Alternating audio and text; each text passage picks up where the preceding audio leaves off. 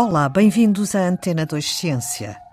Usar o hidrogênio como combustível alternativo às matérias-primas de origem fóssil é o grande incentivo que move decisores e cientistas.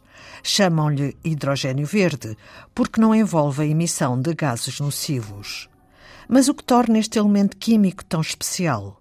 O cientista Manuel João Mendes lista as principais razões. Em primeiro lugar, porque consegue se armazenar sob a forma de hidrogênio uma grande uh, densidade de, de, energia. Consegue ser armazenar no mesmo quilograma de hidrogênio cerca de três vezes mais energia do que se armazenaria, por exemplo, com hidrocarbonetos, como, por exemplo, metano ou com até mesmo diesel. A energia por quilograma é muito superior a todos os combustíveis mais eh, fósseis ou mais convencionais. E depois, outra propriedade muito importante é porque existe grande abundância na, na Terra e, nomeadamente, na, na água. Portanto, consegue-se obter hidrogênio é simplesmente através da, da separação da molécula d'água, né? que tem portanto, dois átomos de hidrogênio e de oxigênio, e isso faz com que depois, quando esse hidrogênio é utilizado, por exemplo, quando ele é queimado, volta-se a obter água sem haver emissões. Portanto, é um combustível totalmente limpo, não, não, não gera quaisquer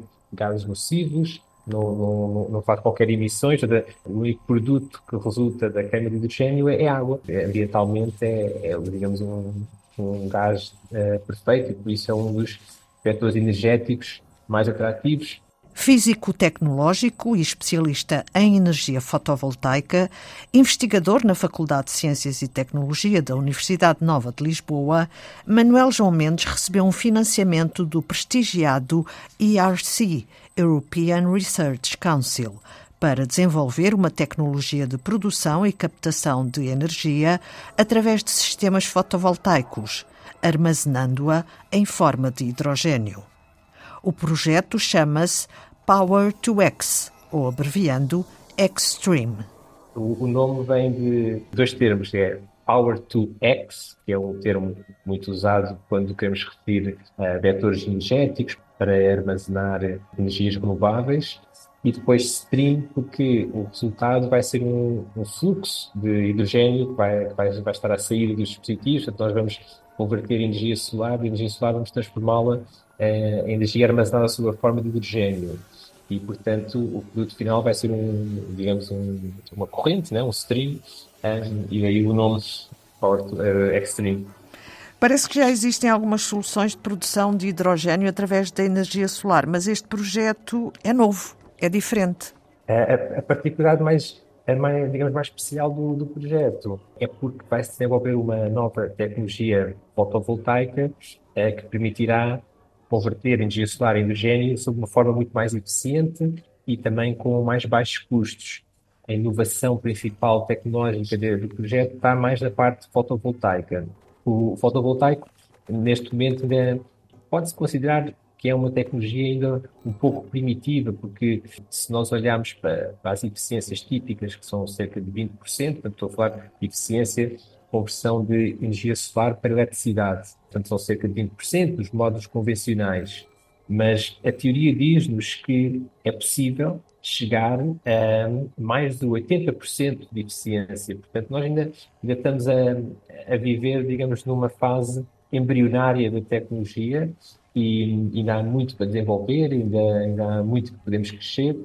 E este projeto mostra um caminho de podermos alcançar eficiências bem superiores teoricamente, com estas células novas que vamos desenvolver, através de nanotecnologia, de fotónica, de eh, novos avanços em vários campos, é, é possível eh, chegar a uma tecnologia que teoricamente pode dar eficiências de 50%, portanto é algo que seria muito superior ao, ao estado da arte. Como é que funciona? Começa no, numa célula solar, então é uma célula solar pequeno módulo demonstrativo, portanto não será muito grande, será cerca de 10 por 10 centímetros. Portanto, essa célula recebe energia solar eh, e depois, por baixo da célula solar, vai, vai ter um, um pequeno um eletrolisador compacto, está mesmo escondido, digamos, por trás da célula, e uh, vai receber essa eletricidade da, da célula solar e, ao mesmo tempo, vai receber um fluxo de água. E, portanto, dentro desse catalisador que está por baixo, a água vai ser separada usando a energia da eletricidade solar e depois à saída temos hidrogênio por um lado e oxigênio por outro. Dizemos hidrogênio, que é o nosso combustível de interesse, não é? Mas um subproduto é oxigênio. Eh, portanto, de certa forma, podemos ver este protótipo quase como se fosse uma, uma planta artificial, porque funciona um pouco mais planta, né? recebe luz, produz combustível e ao mesmo tempo produz oxigênio, que pode ser armazenado, portanto há muitos usos para o oxigênio também, eh, ou, ou pronto, pode ser simplesmente libertado também no, no ar. Como é que isto funcionaria em larga escala?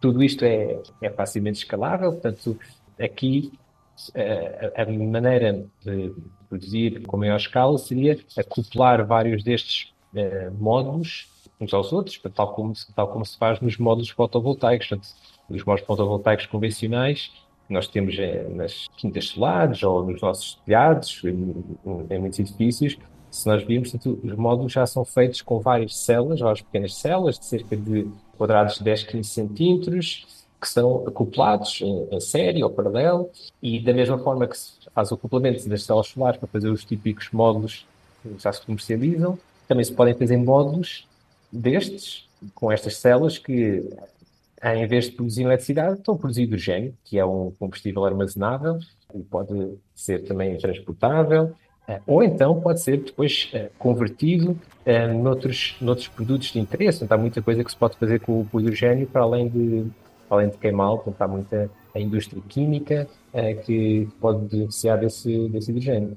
A diferença aqui, em relação ao que já conhecemos dos painéis fotovoltaicos espalhados, é que vai ser preciso haver água também. Correto, exatamente. A fonte, a fonte de, de entrada será, será a água, exatamente. Tem que ser água pura, será a entrada. E depois esse hidrogênio, quando ele for queimado, ele volta a converter-se em, em, água. Portanto, depois a água volta a surgir quando, quando queimamos o hidrogênio, porque depois é, junto, é, é juntado novamente com, com o oxigênio e forma-se depois novamente água na, no seu uso. Portanto, não há desperdício de água, aliás. Não, o ciclo, o ciclo é um ciclo que pode ser fechado se, se devidamente, se for bem implementado, é um, é um ciclo fechado, exatamente, porque no fundo a energia que se está a usar em todos estes processos e que estamos a transformar é energia solar, que vem geralmente do Sol, mas simplesmente depois transformamos-la em elétrica e depois eh, transformamos-la na forma química em hidrogênio e depois esse hidrogênio depois, depois é usado para, as nossas, para qualquer aplicação Uh, e pronto, depois voltamos outra vez novamente a ter a água, que depois pode outra vez gerar novo hidrogênio, exatamente.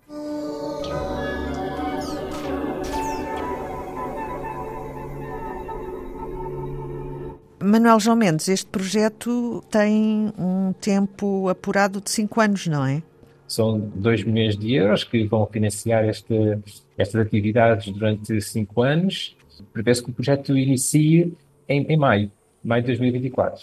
Temos já um, um, um laboratórios com as infraestruturas principais que são necessárias, depois o projeto permitirá adquirir novas, novos equipamentos, fazer alguns, uh, alguns melhoramentos nas nossas próprias infraestruturas para implementar tantas novas tecnologias e, uh, e para melhorar uh, as tecnologias que já, que já estamos a desenvolver. São fontes de energia que nós podemos ter localmente, pronto, e, e nós no sul da Europa estamos bastante privilegiados, porque comparativamente, por exemplo, com, com, os países mais nórdicos.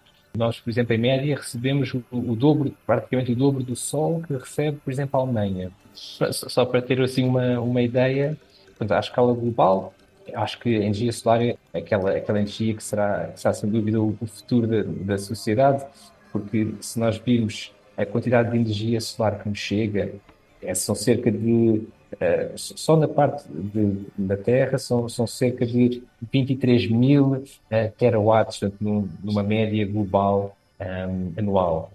Uh, e nós só precisamos, para alimentar todo o nosso consumo energético no planeta, só precisaríamos de 18 terawatts. Portanto, é uma parte em mil. Portanto, se nós conseguíssemos aproveitar apenas um milionésimo do, da luz solar que nos chega diretamente, já isso já seria suficiente para não precisarmos de de mais nenhumas fontes de energia. Aproveitar o hidrogênio, o mais abundante dos elementos químicos, para satisfazer as nossas necessidades de energia sem consequências ambientais nocivas para o planeta. Manuel João Mendes acaba de receber uma bolsa do European Research Council no valor de 2 milhões de euros para gerar hidrogênio através da energia solar. É tudo por hoje em Antena 2 Ciência, também disponível em podcast na RTP Play. Voltamos na próxima segunda-feira. Fique bem.